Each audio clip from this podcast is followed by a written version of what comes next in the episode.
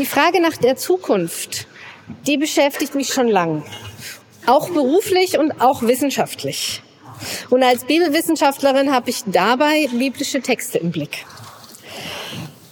Sehr vieles, was die Bibel über Zukunft sagt, das hat eigentlich auch oder viel mit der Gegenwart zu tun und das gilt bis heute.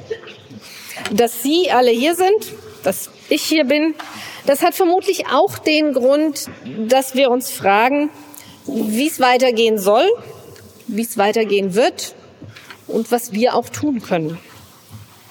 Für Christinnen und Christen haben solche Fragen immer auch mit Gott zu tun. Jesus Christus spielt eine Rolle in diesen Fragen.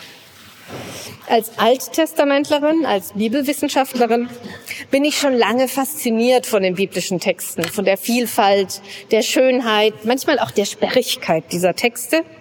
Und deswegen will ich Ihnen dieses Thema Zukunft an biblischen Texten entfalten. Zukunft. So knapp ist der Vortrag überschrieben. Das war auch die einzige Vorgabe des Themas. Ich weiß nicht, was Ihnen dazu einfällt. Zukunft, das ist für manche wirklich verheißungsvoll. Das klingt nach Aufbruch, nach neuen Möglichkeiten und Plänen, nach Träumen. Zukunft, das kann aber auch beängstigend sein, unberechenbar und bedrohlich. Das kann auch nach Sorgen klingen, nach Ängsten und nach vielen Befürchtungen. Für viele Menschen in Deutschland ist die Situation der letzten drei Jahre neu. Da hat sich was verändert. Seit der Corona-Pandemie, seit dem Ausbruch, dem Beginn des Krieges in der Ukraine und seit die Bedrohung durch den Klimawandel doch für viele noch mal präsenter geworden ist. Da hat sich für viele im Lebensgefühl was verändert Krise ist auf einmal das Wort, das überall zu hören ist. Und das gilt sicher nicht für alle. Und wenn man weltweit schaut, dann sieht das auch nochmal anders aus. Aber mir geht es auch immer wieder so. Und dieses Gefühl, diese Erfahrungen, die haben schon viele Menschen vor uns gemacht und das hat sich in den biblischen Texten niedergeschlagen. Viele haben über Jahrhunderte bezeugt, haben weitererzählt, haben aufgeschrieben, wie Gott und der Glaube an Gott in ihrer Lage gewirkt hat und sie auch getragen hat. Und deshalb gibt es in der Bibel ganz verschiedene Wege, mit der Zukunft umzugehen, über die Zukunft nachzudenken. Gemeinsam ist allen diesen Wegen, dass sie mit Gott rechnen. Das ist heute nicht mehr zwangsläufig so. Wer heute über Zukunft nachdenkt und dabei Gott, Jesus Christus mit einbezieht, der hat sich irgendwie dafür entschieden. In der nächsten Stunde geht es um biblische Zukunftsvorstellungen, biblische Herausforderungen und ich will Ihnen an drei Beispielen vorstellen, wie in biblischen Texten Zukunft gedacht worden ist und als eine Zukunft, in der Gott eine entscheidende Rolle spielt. Und zwar auf ganz unterschiedliche Weise. Ich will aufzeigen, wie die Verfasser, die Verfasserinnen und möglicherweise auch die Angesprochenen, das weiß man eben nicht so genau, ähm, mit Zukunftserwartungen, mit Zukunftsbefürchtungen umgegangen sind. Dafür stelle ich Ihnen drei Texte vor und gehe immer so vor, dass ich erst den Text einmal genauer mit Ihnen anschaue. Dass ich dann die Bilder im Text genauer anschaue. Keine gemalten Bilder, sondern sprachliche Bilder, Vorstellungsbilder im Kopf. Und als feministische Theologin, als Fachfrau für Gender Studies in der Theologie interessiert mich dabei auch sehr, welche Rolle eigentlich Geschlecht in solchen Bildern spielt. Danach gucken wir uns an, was sagt der Text jetzt über Zukunft und dann schließe ich nochmal mit einem kurzen Fazit ab. Das alles zielt darauf ab, dass wir überlegen, was die Texte heute für uns austragen. Mein Ziel ist es, dass Sie in meiner Textauswahl biblische Modelle kennenlernen, wie Menschen auch schon früher mit Zukunft umgegangen sind. Und darauf gehe ich dann am Schluss des Vortrags nochmal gesamt ein. All das kann uns eine Basis bieten, uns nochmal sozusagen von außen die eigene Haltung zur Zukunft, die eigenen Erwartungen und Befürchtungen anzusehen. Es wird uns vermutlich zeigen, wie anders manches in den biblischen Texten ist, aber auch, wo es Parallelen gibt und welche Möglichkeiten wir haben oder hätten, uns im Lichte Gottes zur Zukunft zu verhalten. Ich habe deshalb aus der Fülle der biblischen Texte drei sehr unterschiedliche Beispiele ausgesucht. Auf das erste werde ich etwas länger eingehen, die beiden zweiten dann kürzer anschauen. Bevor ich zu den Texten komme, noch eine Erklärung dazu, wie ich über Gott spreche. Sie wissen wahrscheinlich, dass Gott in der Bibel einen eigenen Namen hat, von dem wir aber nur die Konsonanten kennen, J-H-W-H. Das wird in der Forschung, in der Theologie teilweise ausgesprochen als Jahwe. Man weiß das nicht so genau, denn der Name ist schon sehr lange, also schon lange vor Christus nicht mehr ausgesprochen worden, aus Ehrfurcht vor Gottes Namen. Stattdessen wurde er ersetzt. Sie kennen das aus den deutschen Bibeln, da steht dann Herr in Großbuchstaben. Oder in jüdischer Tradition auch mit dem Wort Adonai. Das ist ein Kunstwort, das nur für Gott verwendet wird, nicht für Herr Meier oder Herr Müller. Und ähm, das werde ich verwenden. Wenn ich also sage Adonai, dann wissen Sie, hier steht Gottes eigener Name. Und damit komme ich zum ersten Text, den ich ausgewählt habe. Das Thema ist hier die sogenannte Läuterung, also Reinigung Zions. Es geht um Gottes Gericht oder darum, dass Gott Konsequenzen folgen lässt. Und die Frage ist jetzt, für wen? Ich habe als erstes Beispiel eine prophetische Unheilserwartung ausgesucht und das mag manche vielleicht etwas überraschen.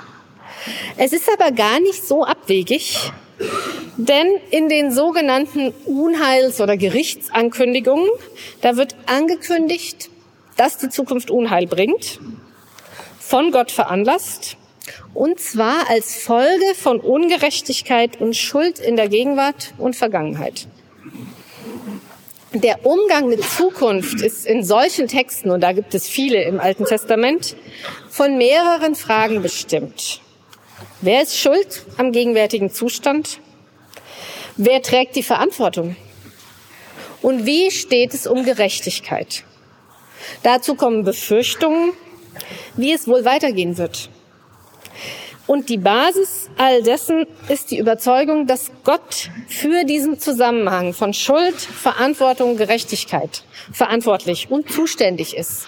Und dass dieser Zusammenhang nicht zerbricht in Gegenwart und Zukunft.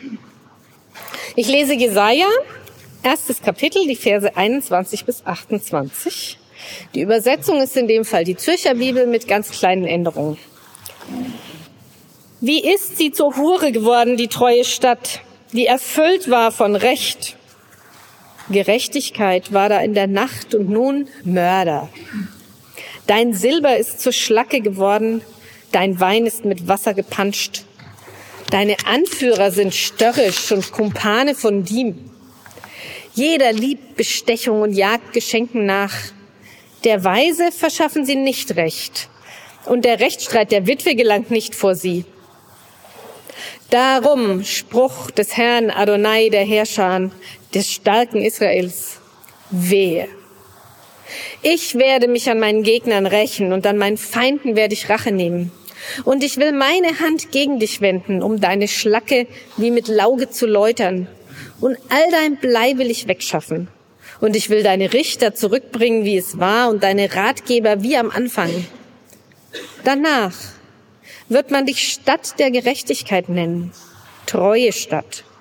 Zion wird losgekauft werden durch Recht und seine Bekehrten mit Gerechtigkeit. Die Abtrünnigen und die Sünder aber brechen zusammen und die Adonai verlassen, kommen um. Soweit dieser erste Textausschnitt aus dem ersten Kapitel des Jesaja-Buches, eine Unheilsankündigung. Ich will Ihnen den Text als erstes etwas genauer vorstellen. Hier spricht eine prophetische Stimme. Teilweise ausdrücklich im Namen Adonais, das lässt sich mir nicht so ganz klar sagen. Es geht darum, was mit Zion, Jerusalem passiert ist und was das für Folgen haben wird. Die Adressatin dieser Rede ist die Stadt Zion, Jerusalem.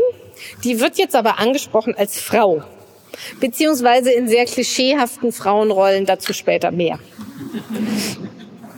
Der Aufmacher sind Gegensätze, die Hure und die Treue. Einst voller Recht und Gerechtigkeit und jetzt werden die Leute als Mörder bezeichnet. Ähm, Die Anklage wird dann illustriert und dabei wird deutlich, dass nicht alle gleich sind in dieser Situation, sind auch nicht alle gleich schuldig. Die Anführer, könnte auch Fürsten sein oder Honoratioren, würde man heute vielleicht sagen, die werden als Mörder bezeichnet, als räuberisch, bestechlich. Alles, was wertvoll ist, was wertvoll war, das wird weggenommen. Silber wird zu Schlacke und in den Wein kommt Wasser. Die Witwen und Waisen dagegen, das sind die Opfer vor Gericht, die nicht zu ihrem Recht kommen. Und bisher, das merken Sie schon, geht es um die Gegenwart. Und die prophetische Stimme beschreibt diese Gegenwart ziemlich schonungslos. Das sind ja ganz wenige Sätze bisher. Und dann folgt aber die Zukunfts- oder eben Unheilsankündigung. Das sind dann die folgenden Verse ab Vers 24.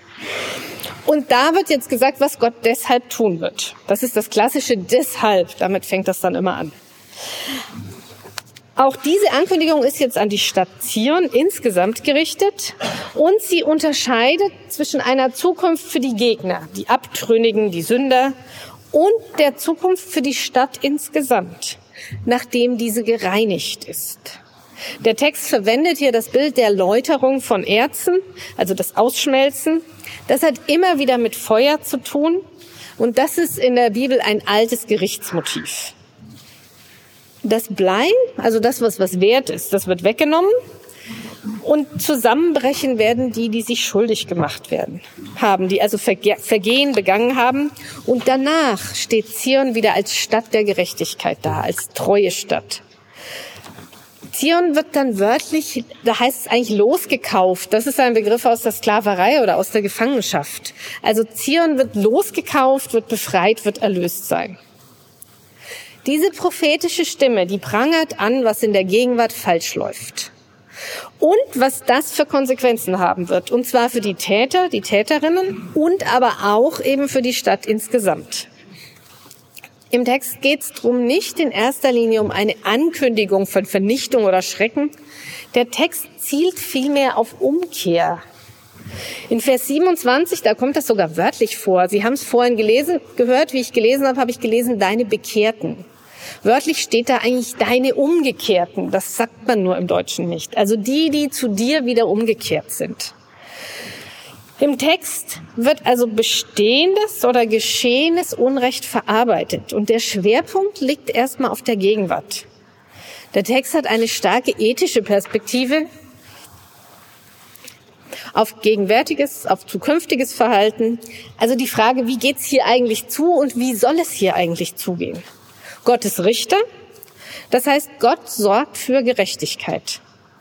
Gott ist aktiv für eine andere, gerechte Ordnung, die Leben möglich macht. Und zwar, weil Gott zuständig ist dafür, Garant dafür ist, für diesen Zusammenhang aus Gerechtigkeit, Gottes Verantwortung.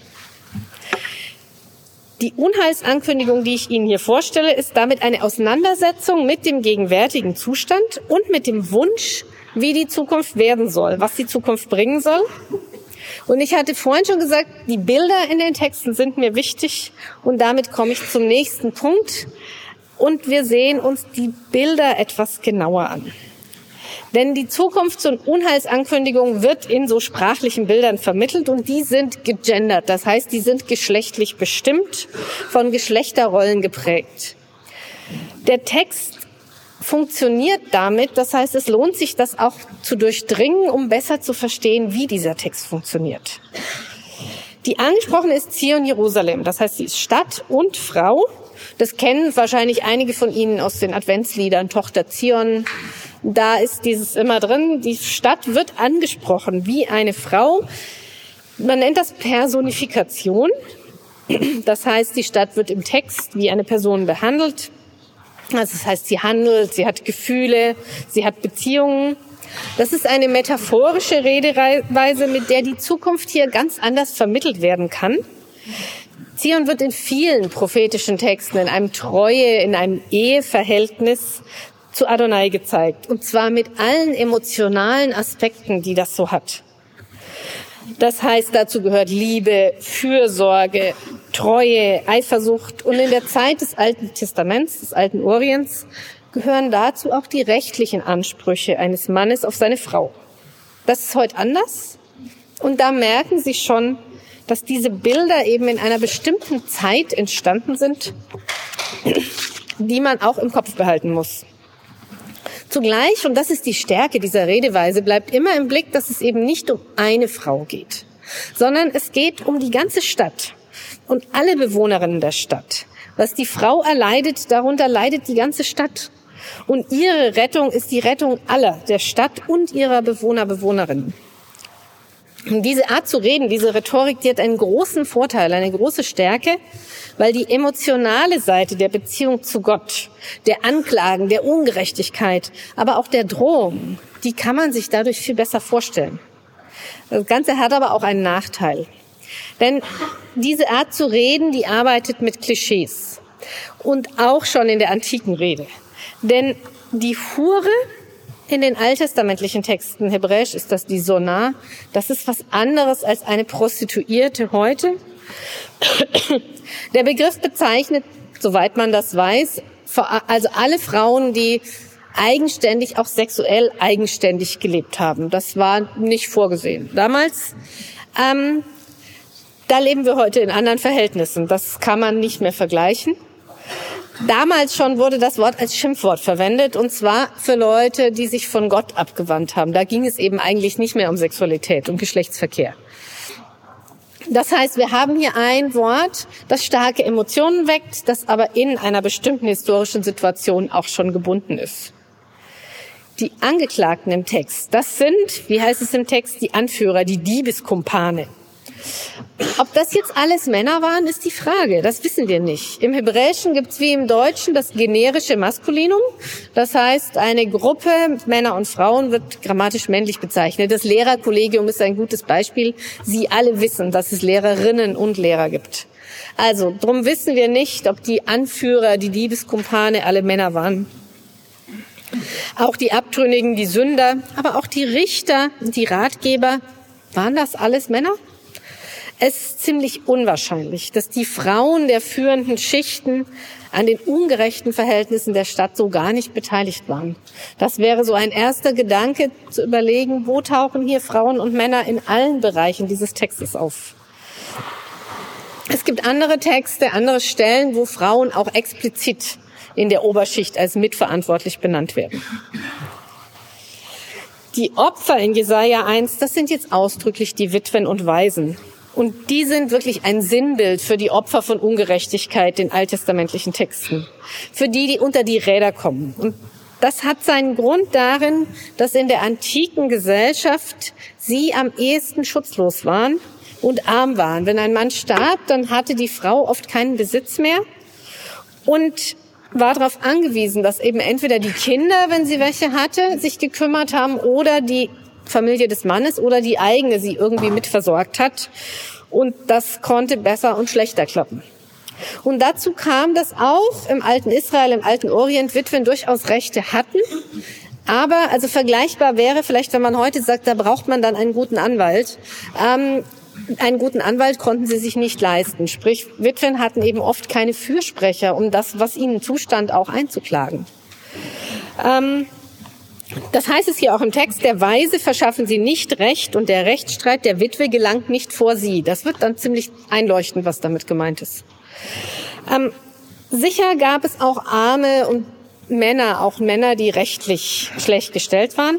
Aber das Symbol, sozusagen das Icon für die Benachteiligten, das ist weiblich. Das sind im Alten Testament die Witwen und Waisen.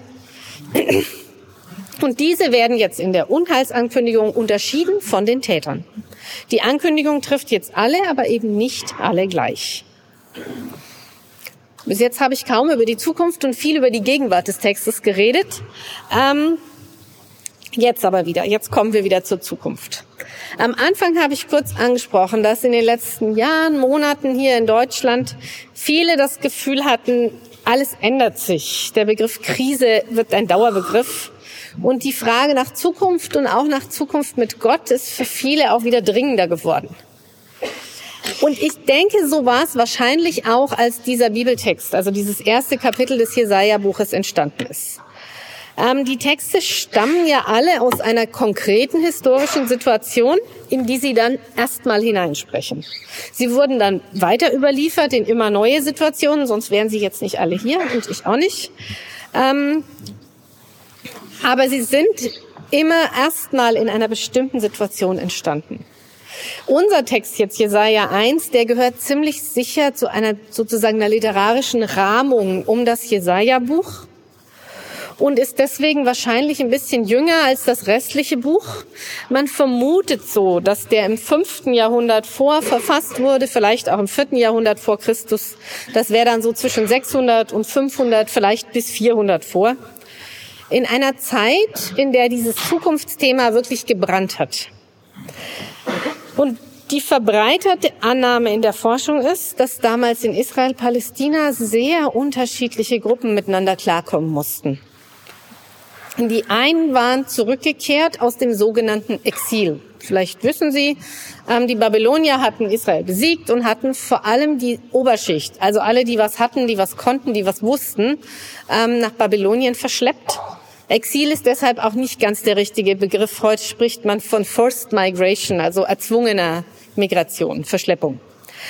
Die waren in Babylonien und wie dann die Perser an die Macht kamen, dann sind die teilweise zurückgekehrt nach ungefähr 50 Jahren und trafen jetzt auf die Bevölkerung, die im Land geblieben ist oder bleiben musste und sozusagen in einem zerstörten Nachkriegsland versucht hat, irgendwie klarzukommen. Sie können sich wahrscheinlich vorstellen, dass das Konflikte gab. Die Situation war schwierig und man musste jetzt unter schwierigen wirtschaftlichen und kulturellen Bedingungen sich irgendwie zusammenfinden und wie die Zukunft sich entwickeln würde, das war wohl allen unklar und das war auch die, der Punkt der Auseinandersetzung. Denn was früher mal selbstverständlich gegolten hatte, das stand jetzt alles in Frage. Es ist typisch für die Texte im Jesaja-Buch aus dieser Zeit, dass sie recht eindeutig unterscheiden zwischen Gerechten und Ungerechten. Wer zu Adonai gehört, das hat sich in dieser neuen Situation zumindest in diesen Texten, nicht mehr daran entschieden, wer zum Volk gehört in erster Linie, sondern wer sich zu den Regeln, den Geboten Adonais hält. Wer sich um Adonais Gerechtigkeit kümmert. Und Sie sehen hier, das ist eine Linie, entlang derer man versucht hat, die Zukunft neu auszurichten. Und man merkt in den Texten, dass das alles ziemlich umstritten war. Hinter der Zukunftserwartung, wie wir sie in diesem Text sehen, da steht eine Denkfigur. Und zwar, dass das, was Leute tun und wie es ihnen ergeht, dass das zusammenhängt. Inzwischen wird das in der Forschung auch so benannt, der Tun-Ergehen-Zusammenhang oder auch Tat-Folge-Zusammenhang. Darin äußert sich die Gewissheit und damit verbunden aber auch die Hoffnung, dass vergangenes und gegenwärtiges Handeln und zukünftiges Ergehen einander entsprechen. In vielen Texten des Alten Testaments ist das ein Erklärungsmuster, ein Beschreibungsmuster. Das wurde aber nie als ein starres Schema verstanden. Oder eine Gesetzmäßigkeit, dass man jetzt behauptet hätte, darüber kann man die Zukunft exakt vorhersagen. Vielmehr wird durch dieses Denkmuster zukünftiges Geschehen theologisch erklärt und verarbeitet, und zwar oft solches, das de facto eigentlich schon geschehen ist. Und gleichzeitig werden damit aber auch die Folgen menschlichen Handelns für die Zukunft aufgezeigt. Sie kennen das wahrscheinlich alle. Bis heute versucht man auch Kindern beizubringen, sind Kinder hier, die das auch wissen, was du tust, hat Folgen. Ähm, und wenn du so handelst, wird das Konsequenzen haben und die wirst du zu spüren bekommen. Aber alle, auch Kinder, wissen, dass das nicht immer so ist. Dass die Täter eben öfter davonkommen und dass jemand anders die Folgen trägt. Alle wissen, dass Tun und Ergehen nicht immer zusammenhängen. Aber alle wissen, dass wenn es gerecht zugehen soll, das eigentlich so sein muss. Die Zukunft im Alten Testament wird oft so beschrieben und mit Gott in Verbindung gebracht und mit dieser Hoffnung, Gott möge dafür zuständig sein, dafür einstehen, dass dieser Zusammenhang nicht zerbricht und Gerechtigkeit erhalten bleibt. Der Zusammenhang von Tun und Ergehen ist folglich nicht irgendwie blauäugig oder ein Ausdruck von Naivität, sondern die Überzeugung, wie Gottes Gerechtigkeit sein sollte. Es ist also nicht unbedingt eine Beobachtung, sondern auch eine Glaubensaussage und auch eine Zukunftsansage.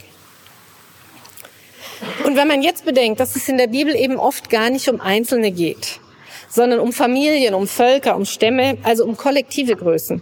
Dann spiegelt sich darin auch noch die Erfahrung, dass oft das Verhalten, das Handeln weniger ähm, einen Schaden anrichtet, den dann alle tragen.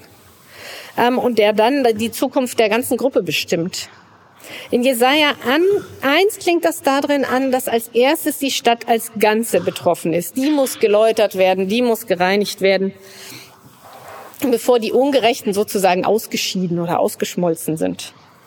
Und bei einem so späten Text wie unserem Kapitel, da sind jetzt konkrete Kriegserfahrungen wahrscheinlich schon ein paar Jahrzehnte her. Und trotzdem klingen sie noch an. Feuer, Zerstörung gegen die ganze Stadt gerichtet. Das kennen manche noch. Sie können das so ein bisschen zurückrechnen, wenn so ein Krieg 50 Jahre her ist. Das ist lang, aber noch nicht ewig.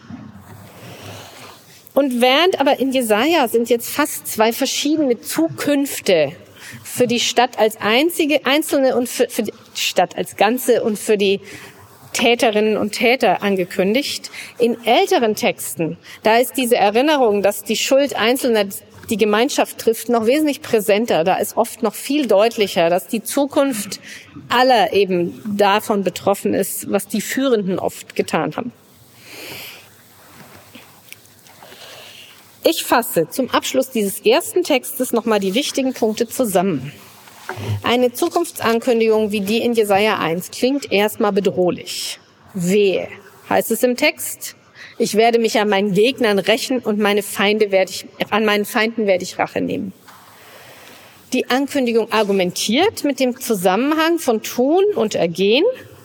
Denen die Schuld tragen, wird die Zukunft Vernichtung bringen, so die Ankündigung, dem Rest aber Gerechtigkeit. Der Maßstab für all das sind Recht und Gerechtigkeit und die Treue zu Gott. Und das wird untrennbar zusammengedacht. In den Unheilsankündigungen der biblischen Prophetenbücher kann man also meistens annehmen, dass dieses Unheil teilweise schon eingetreten ist, teilweise schon die Gegenwart bestimmt. Es geht also nicht um eine Zukunftsschau, sondern um eine kritische Betrachtung der gegenwärtigen Verhältnisse. Das Jetzt die Ankündigung zeigt, wohin das führen wird und will damit vor allem eben diese Umkehr, diese Verhaltensänderung bewirken. Das ist das erste biblische Modell, wie man mit Zukunft umgehen, wie man sich verhalten kann zur Zukunft und dabei die Verbindung von Gott mitdenkt. Was bedeutet jetzt Zukunft in solchen Texten? Befürchtung, Erwartung, Hoffnung? Auseinandersetzung mit den Folgen des eigenen Handelns? des Handelns in der eigenen Gesellschaft, Generation. Texte wie diese lenken den Blick auf die Folgen des Handelns, aber auch auf die Opfer dieser Folgen. Und hier nimmt die prophetische Rede durchaus soziale und auch Geschlechterunterschiede auf. Die prophetischen Texte bringen in die Zukunftserwartungen aber auch ein, dass Gott Teil dieser Entwicklungen ist und dass Gottes Gerechtigkeit eine Rolle spielen wird. Für mich ist dieses Muster gegenwärtig hilfreich, wenn ich über den Klimawandel und die drohenden Folgen nachdenke. Und zwar, weil es Zusammenhänge von Verantwortung und Konsequenzen mitbedenkt und deutlich macht, weil es die Unterschiede zwischen Tätern, Täterinnen und Opfern nennt und weil es mich auch zwingt, auch über kommende Generationen, über die Folgen für kommende Generationen nachzudenken. Was den Krieg in der Ukraine angeht, finde ich es weit schwieriger, weit komplexer. Auch da merke ich, finde ich diesen Zusammenhang zwischen Tun und Ergehen und Gottes Zuständigkeit für diesen Zusammenhang hilfreich. Es hilft mir allerdings auch, wenn ich mir klar mache, dass die Leute, die solche Texte geschrieben haben, auch oft nicht wussten, wie die Zukunft weitergehen soll, auch wussten, dass die Welt eben nicht immer wie nach dem Tun ergehen Zusammenhang wirklich funktioniert. Und trotzdem haben sie es von Gott erhofft, es möge so sein, es möge Gerechtigkeit herrschen. Hinter den Unheilsankündigungen steht eine zweifache Zukunftshoffnung, nämlich dass Umkehr immer wieder möglich ist und auch immer noch möglich ist, dass die Dinge sich verändern lassen, dass Menschen sich ändern können und dass Gott für Gerechtigkeit sorgen wird, auch wenn die Welt nicht so aussieht. Beides hat Jesus in seiner Verkündigung stark gemacht. Den Ruf zur Umkehr und Gottes Gerechtigkeit, die im Reich Gottes schon anbrechen soll und der einst vollendet werden soll. Und da merken Sie, dass hier eben eine Linie sich durchzieht von den Texten, die ich Ihnen vorstelle, in die Botschaft des Neuen Testaments. Ich komme damit zum zweiten Text. Wir bleiben noch einen Moment bei Jesaja. Es geht jetzt drum, dass eine gute Zukunft mit Gott möglich ist. Auch wenn irgendwie keiner dran glaubt, dass das Wiedererwarten geschieht und wir sind im 49. Kapitel des Jesaja-Buches, Verse 14 bis 21. Das ist jetzt das Gegenteil, das ist jetzt nämlich eine Heilsankündigung, so heißt es theologisch. Ähm, und da sind wir schon beim ersten Problem, weil der Begriff Heil ist heutzutage schwierig. Es gibt ihn noch als Adjektiv, heil und kaputt, heil und ganz. Als Nomen ist er eigentlich vor allem ähm, theologisch. Politisch hat er als Hauptwort inzwischen ausgedient. Das heißt, die Frage, wie würden Sie Heil für die Zukunft beschreiben, ist gar nicht so einfach. Eine gute Zukunft, eine glückliche Zeit. Heil könnte bedeuten, dass es allen gut geht, dass alle gut aufgehoben sind, dass Gerechtigkeit und Friede herrschen. Beieinander, bei Gott. In den sogenannten Heilsankündigungen im Jesaja-Buch, da wird eine heile, eine gute Zukunft angekündigt. Und das Gute liegt darin, in diesen Texten, dass Gott und die Angesprochenen überhaupt wieder in Beziehung treten können. Aus diesen Texten kann man raushören, dass die Angesprochenen das anders sehen.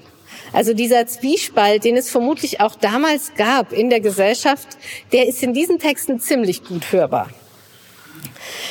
Die Angesprochenen haben so klingen die Texte nicht mehr dran geglaubt, dass die Lage sich bessert und eine Beziehung mit Gott vielleicht auch eigentlich aufgegeben. Ich lese Ihnen wieder ein Stück aus dem Jesaja-Buch, aus dem 49. Kapitel, Verse 14 bis 21. Zion sprach, verlassen hat mich Adonai, der Herr hat mich vergessen. Vergäße eine Frau ihren Säugling ohne Erbarmen das Kind ihres Mutterleibes? selbst wenn diese doch vergäße. Ich aber, ich vergesse dich nicht. Sieh, in die Handflächen habe ich dich eingezeichnet. Deine Mauern sind vor mir immer zu. Deine Erbauer sind hergeeilt. Die dich zerstört und verwüstet haben, werden von dir abziehen. Hebe deinen Blick ringsum und sieh, sie alle haben sich versammelt, sind gekommen zu dir. So wahr ich lebe, Spruch Adonais, ja, du wirst sie alle wie Schmuck anlegen und sie umbinden wie eine Braut. Ja, deine Ruinen und deine Verwüstung und das Land deiner Zerstörung. Ja, jetzt bist du zu eng für die Einwohnerschaft. Es entfernen sich, die dich zugrunde gerichtet haben. Die Kinder deiner Kinderlosigkeit werden dir noch in den Ohren liegen. Zu eng ist mir der Ort, mach mir Platz, ich will hier wohnen. Und du wirst sagen in deinem Herzen, wer hat mir diese geboren? Ich war kinderlos und unfruchtbar, vertrieben und verlassen und diese, wer hat sie großgezogen? Siehe, ich war allein übrig, diese, wo waren sie? Sie haben es vielleicht schon gemerkt, beim Hören dieser Text ist fast wie ein dramatischer Dialog. Fast wie auf der Bühne. Zion Jerusalem hat zuerst das Wort den Rest des Abschnitts antwortet dann Adonai in einer prophetischen Rede, nimmt aber immer wieder Zitate Zions auf. Zion wirft Adonai vor, sie verlassen zu haben, wie eine Mutter ihr Baby. Und Adonai antwortet mit der Versicherung, er sei zuverlässig, selbst wenn diese doch vergäße, ich aber, ich vergesse dich nicht. Und der ganze folgende Text ist dann an die Stadt Frau Zion gerichtet die Adonai vorher angeklagt hat. Der Text vermittelt, und zwar wieder in sehr vielen Bildern, beides, nämlich die Zusagen für eine gute, hoffnungsvolle Zukunft und zugleich aber auch den Eindruck, wie desolat die Situation möglicherweise war. Das Setting dieses Textes, dieses dramatischen Dialogs, das ist Jerusalem nach der Eroberung, nach der Zerstörung durch die Babylonier und zwar gegen Ende dieser sogenannten Exilszeit.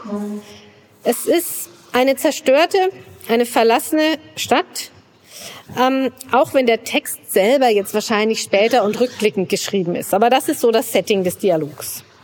Die Gottesrede setzt jetzt gegen diese Wahrnehmung der Lage eine ganz andere Zukunftsaussicht, behauptet nämlich, dass eigentlich schon fast die Gegenwart sei, fast schon Wirklichkeit sei, was hier dargestellt wird.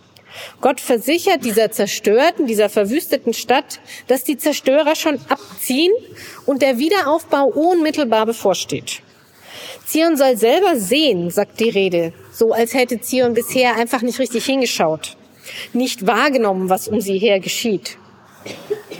Und Sie haben es vielleicht auch beim Lesen vorhin gemerkt, im Text sind sogar die Sätze teilweise kaputt.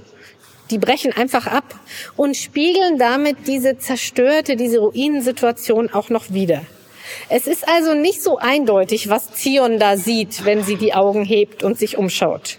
Diese angeblichen Massen von Wiederaufbauhelfern oder eben eine trostlose Nachkriegsruinenstadt, in der noch nicht sicher ist, ob die Verwüster und Zerstörer wirklich weg sind.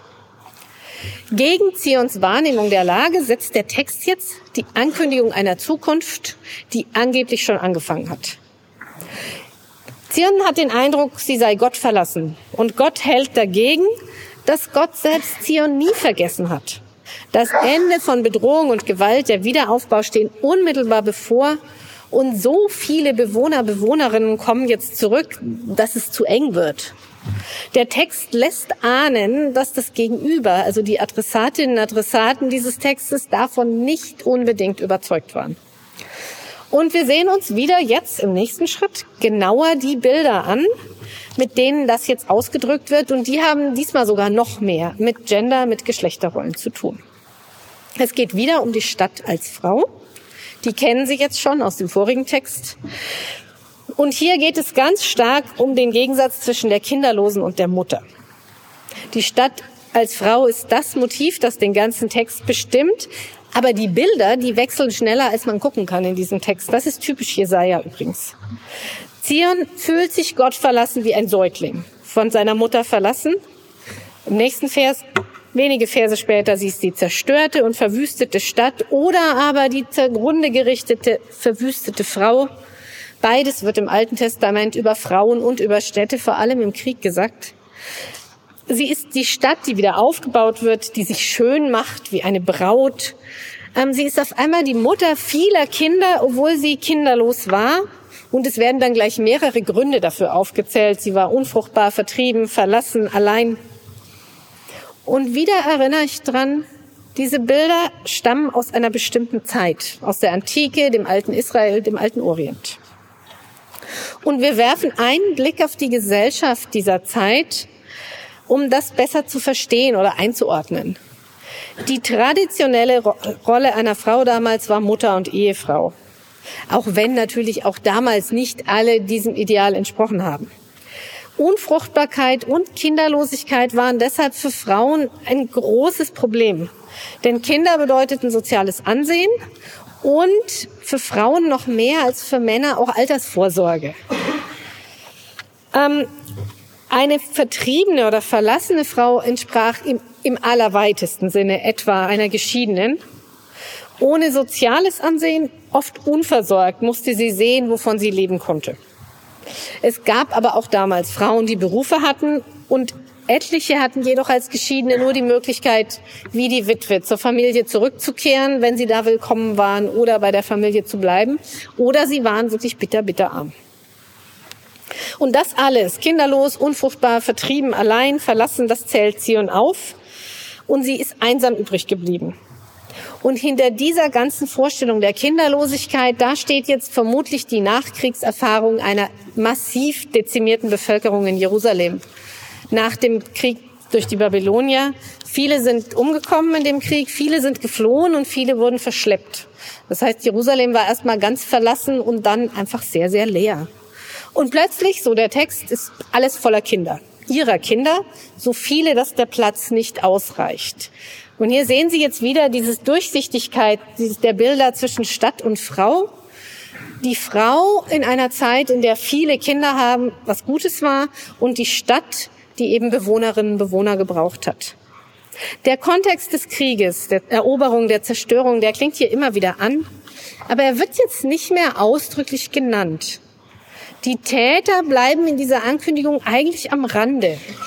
Sie werden mehr erwähnt, als dass sie benannt werden. Es liegt nahe, dass es im Zusammenhang des Krieges um Männer ging. Soldaten, Eroberer, Plünderer, Vergewaltiger. Das hat sich bis heute nicht grundsätzlich geändert.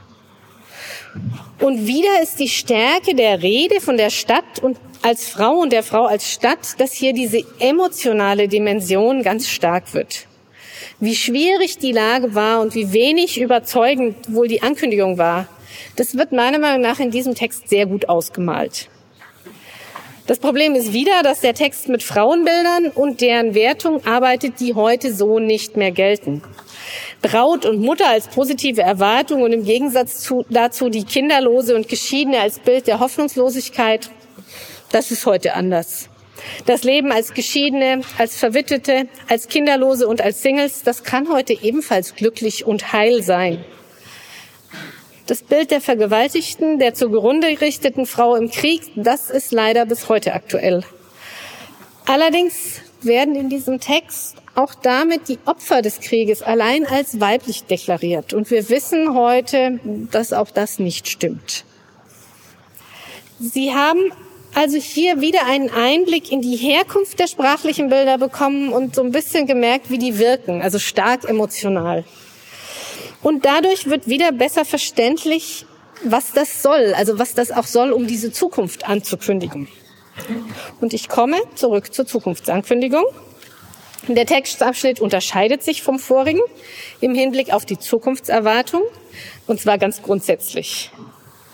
Bemerkenswert ist der Anfang des Textes. Hier geht es nicht um Schuld und Verantwortung, sondern hier klagt Zion als Stadt Gott an. Da ist jetzt sozusagen die Anklagerichtung umgedreht. Und gibt klagt, es geht nicht um die Schuld Zions, sondern es geht um Gottes Verantwortung für die Gegenwart und Vergangenheit. Das ist typisch für diese Texte, die späteren Texte im Jesaja-Buch, aber dass eine Stimme, eine weibliche Stimme so, Gott so ausdrücklich anklagt, das ist ganz selten in der Bibel. Das ist wirklich ungewöhnlich. Die Zukunftserwartungen, die sollen mit diesem Text erst geweckt werden. Und dafür sind jetzt zwei Strategien in der Kommunikation erkennbar. An manchen Stellen wird versichert, dass es so kommen wird, ganz, ganz bestimmt, wie versprochen. Hier wird also angekündigt, was die Adressatinnen und Adressaten sich gar nicht so richtig vorstellen können. Teilweise klingt das auch nicht logisch. Es ist noch nicht so, aber es wird so kommen, sagen die Texte.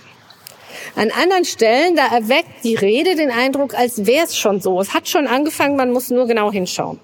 Und da ist schon viel Überzeugungskraft nötig und deswegen wird immer wieder betont, wie zuverlässig Gott ist.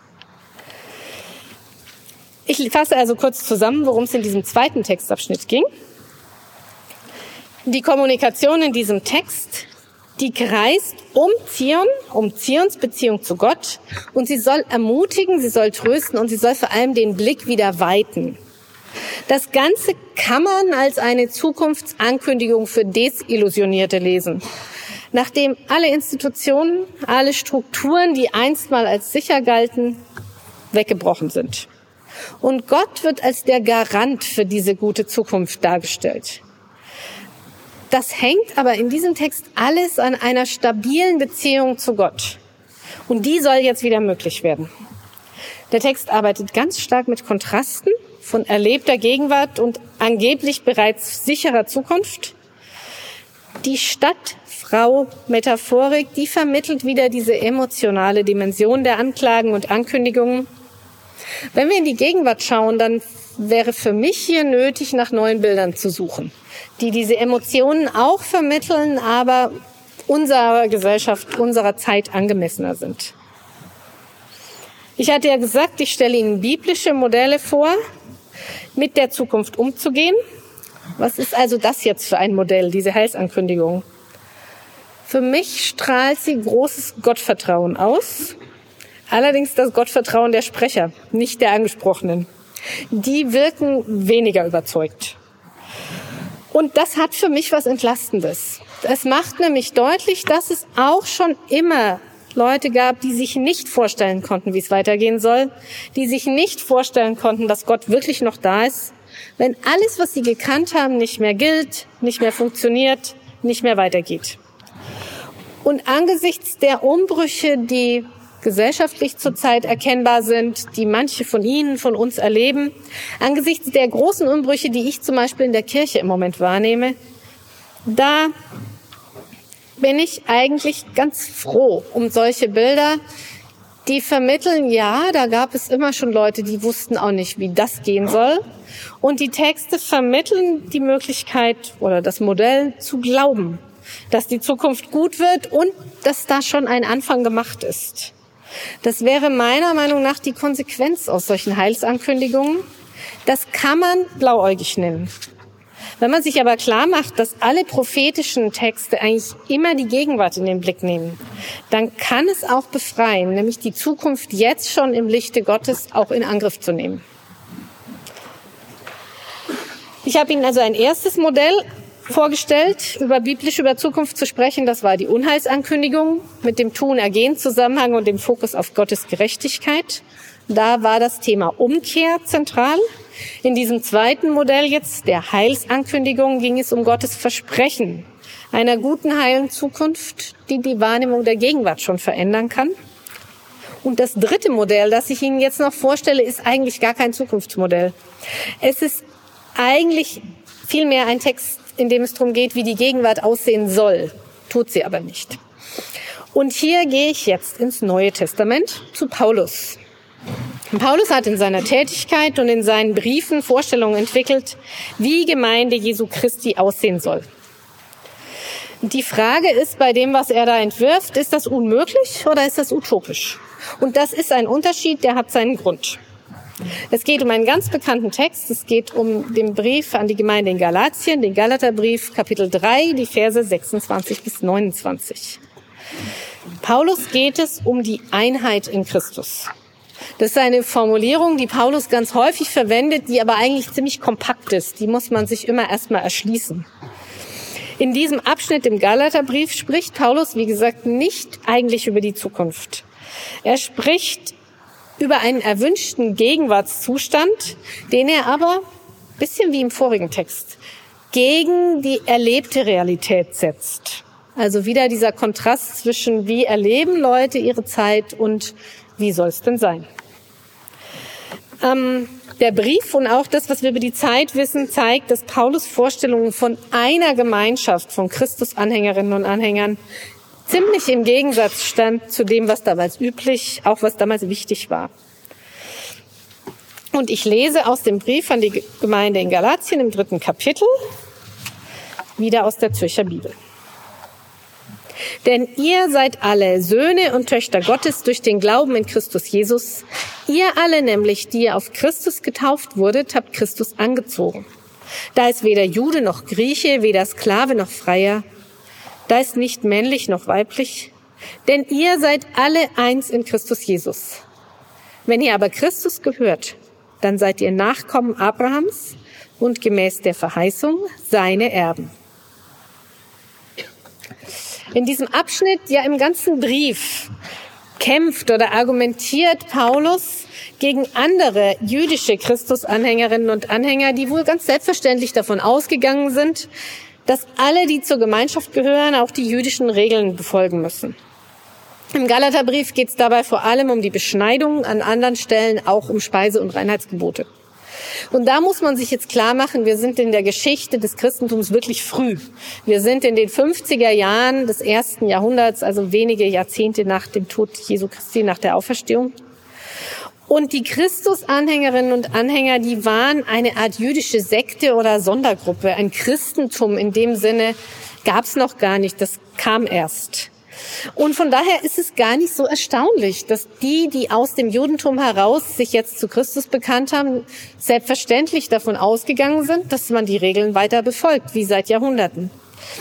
Jetzt gab es aber andere, die kamen aus den sogenannten Völkern, also nicht aus Israel, die kamen aus griechischen, römischen Kulten und hatten, für die gab es kein Früher, in dem sie die jüdischen Regeln schon befolgt hatten. Und es war Paulus große, ja, großes Anliegen, das zusammenzubringen. Für die Jüdinnen und Juden waren Beschneidungen, Speisegebote, Reinheitsgebote sogenannte Identitätszeichen, Identity Marker, die in der Exilszeit entstanden sind. Das ist was, das kann man überall machen, auch ohne Tempel, auch ohne eigenes Land und immer noch damit zeigen, wir gehören zu unserem Gott. Und das hat aber natürlich auch immer was mit Grenzen zu tun, mit Abgrenzung. Wir grenzen uns ab. Und Paulus ging es eben um diese Grenzen. Und er begründet jetzt seine Vorstellung, warum diese Grenzen nicht nötig sind innerhalb der Christusgemeinschaft, und zwar begründet er das dreifach. Ich will also wieder mit Ihnen den Text nochmal genauer anschauen.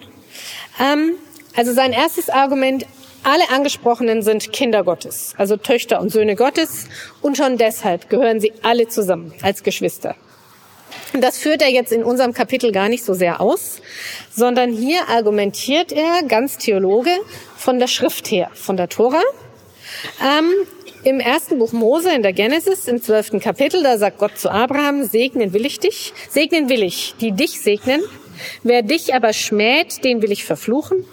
Und Segen sollen durch dich erlangen alle Sippen der Erde. Das heißt, über Abraham können alle Völker, auch die Nichtjüdinnen, die Nichtjuden zu Gott gehören. Und von Abraham heißt es, er glaubte Gott. Steht auch in der Genesis im ersten Buch Mose.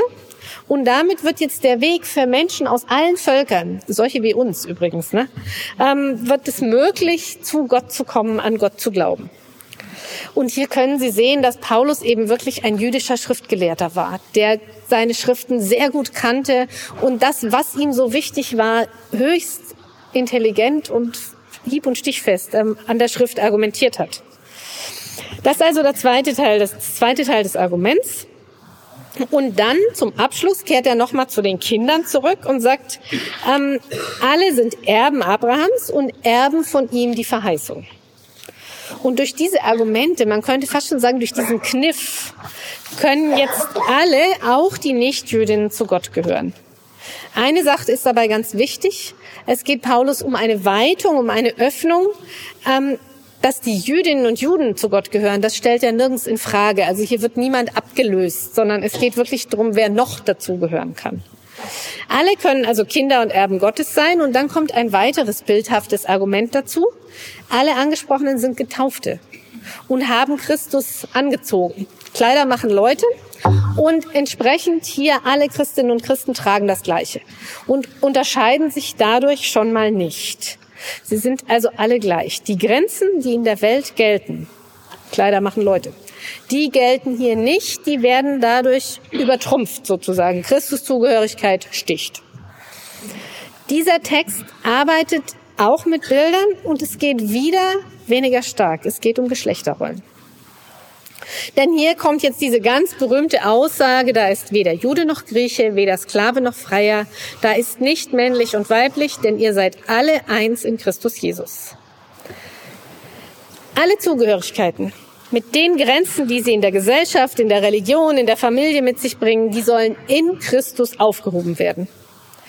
Und diese Argumentation im Galaterbrief, die bezieht sich jetzt auf die jüdisch griechische Grenze, wobei klar war, dass es auch viele griechische Jüdinnen und Juden gab.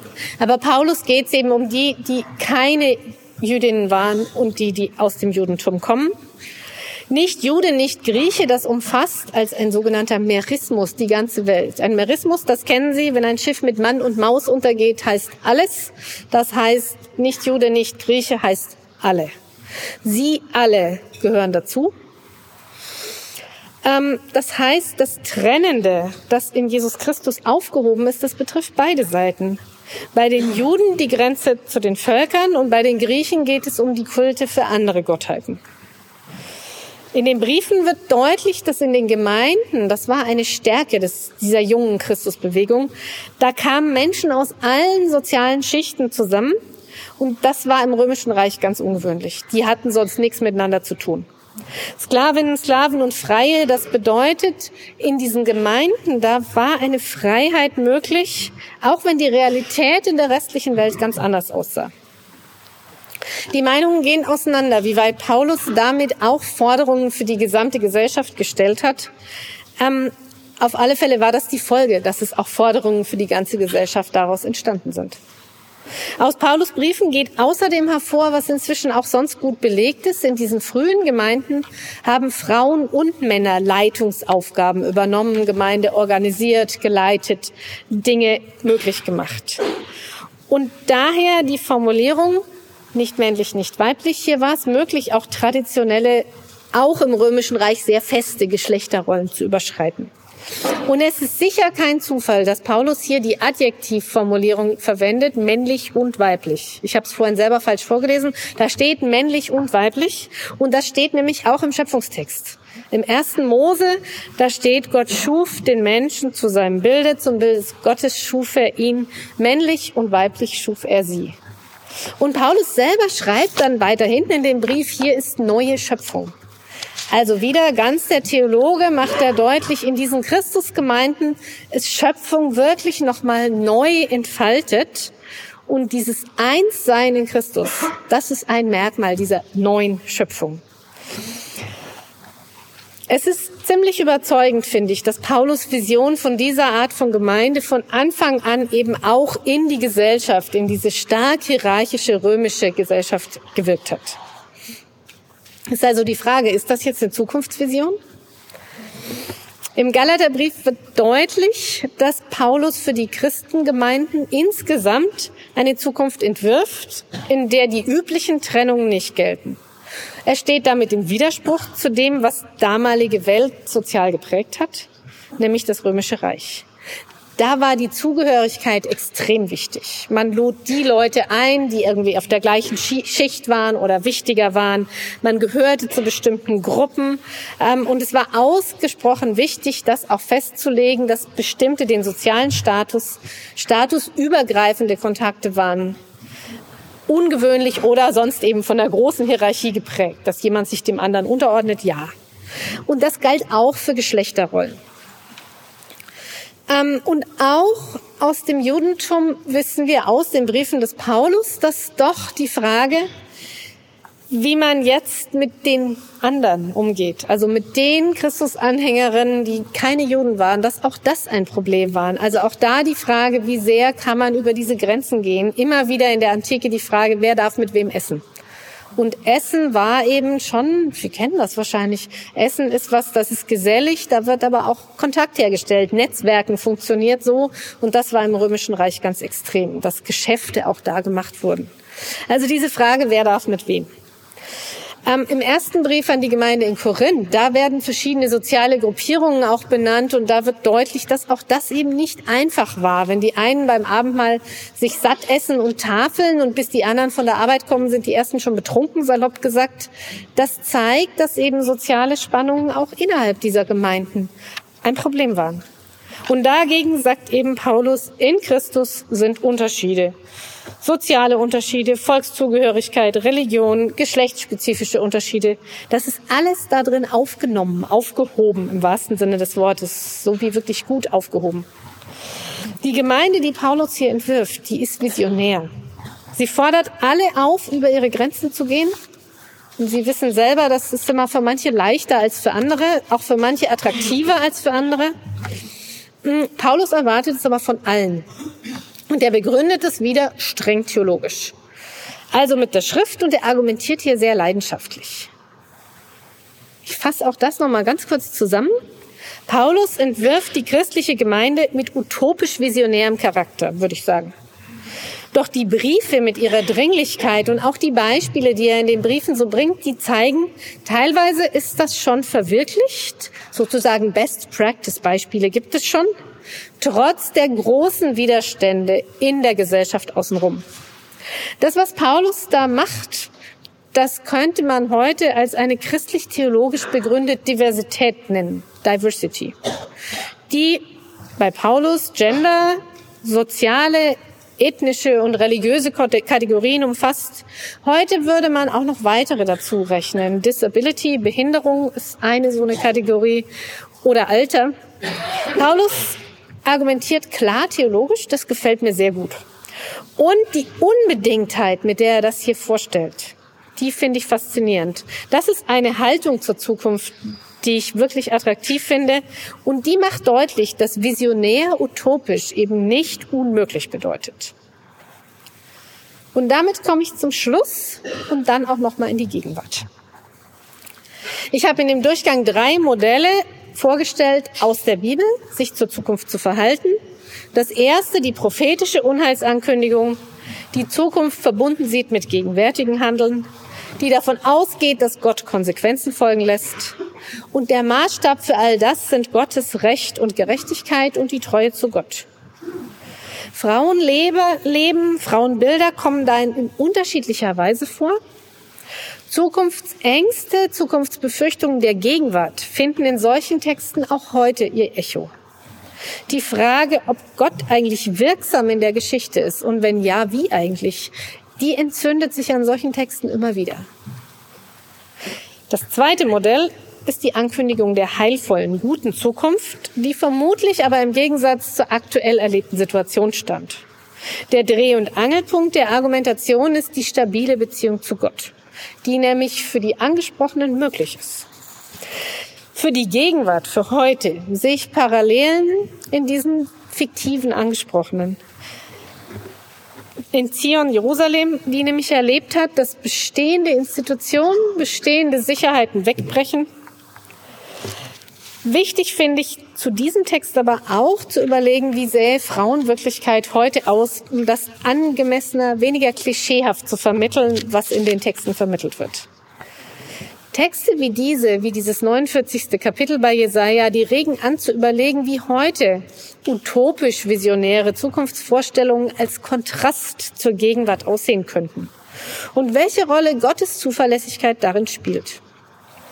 Das dritte Modell war das von Paulus, seine Vision einer Gemeinde oder Gemeinschaft von Christinnen und Christen, in der Grenzen keine Rolle spielen. Wohlwissend, dass es diese Grenzen gibt. Gemeinden heute sind davon oft weit entfernt. Was Paulus hier vorstellt, ist Diversität. Und die Unbedingtheit, mit der er das hier als Fakt vertritt und verargumentiert, das finde ich höchst ansprechend. Alle drei Texte haben gemeinsam, dass sie vor allem auf die Gegenwart ausgerichtet sind. Als Zukunftsorakel sowie das Bleigießen an Silvester sind sie jetzt alle ungeeignet. Ähm, und wie fast alle biblischen Texte handeln sie zwar von Zukunft, dienen aber nicht dazu, vorauszusagen, was nächste Woche und nächstes Jahr passiert. Sie sprechen über die Zukunft und das ist ein Merkmal der Texte, dass sie im Blick auf die Zukunft über die Gegenwart sprechen. Oder umgekehrt, dass sie deutlich machen, wenn es um Zukunft geht, dann muss man in der Gegenwart anfangen. Das andere Merkmal der Zukunftstexte ist, dass sie utopisch sind aber nicht unrealistisch. Der Widerspruch zwischen der heilen Zukunft voller Gerechtigkeit, die Gott verspricht, und der Gegenwart, die oft so ganz anders aussieht, der ist in allen Texten zu spüren. Ich erinnere an die scharfe Kritik, die Verurteilung der Täterinnen im Jesaja im ersten Kapitel, die jedoch zu einer Stadt voller Gerechtigkeit führen soll. Ich erinnere daran, wie in Jesaja 49 der Stadt eine heile Beziehung mit Gott angekündigt wird und eine Stadt voller Leben, während die Stadt wohl was ganz anderes sieht. Und ich erinnere an Paulus, der die Gemeinde vor Augen hat, in der nicht Jude, nicht Grieche, nicht Sklave, nicht Freier, nicht männlich und weiblich ist. Und das im Römischen Reich. Die Botschaft Jesu vom Reich Gottes umfasst all diese Widersprüche. Sie umfasst Zukunft und Gegenwart. Und zwar eine Gegenwart, die durch die Verheißung Gottes schon verändert ist, aber eben noch nicht vollendet. In der Ankündigung dieser Worthaustagung stand die Frage, welche Kraft der christliche Glaube angesichts der gegenwärtigen Schwierigkeiten, ja sogar Abgründe haben kann. Zukunftstexte wie die, die ich Ihnen hier vorgestellt habe, zeigen, dass es immer so war. Christinnen und Christen haben bezeugt und geglaubt, dass Gottes Zukunft möglich ist, mitten im Leben und mitten in einer Welt voller Widersprüche, auch Schwierigkeiten und Gefahren. Nach allem, was wir wissen, haben die prophetischen Unheilsankündigungen soziales Unrecht nicht abgeschafft. Aber sie haben immer wieder dafür gesorgt, dass Unrecht als solches sichtbar wird. So wie Jesaja 49 klingt, war mit der prophetischen Unheilsankündigung nicht alle Kriegszerstörungen beseitigt. Aber eine Zukunftsbeziehung, eine Beziehung zu Gott und eine veränderte Haltung zur Zukunft ist wieder möglich geworden. Und die Geschichtsschreibung des Römischen Reiches lässt uns wissen, dass mit Paulus Vorstellungen seiner Gemeinde ohne Hierarchien die Hierarchien der Gesellschaft weiter bestanden haben.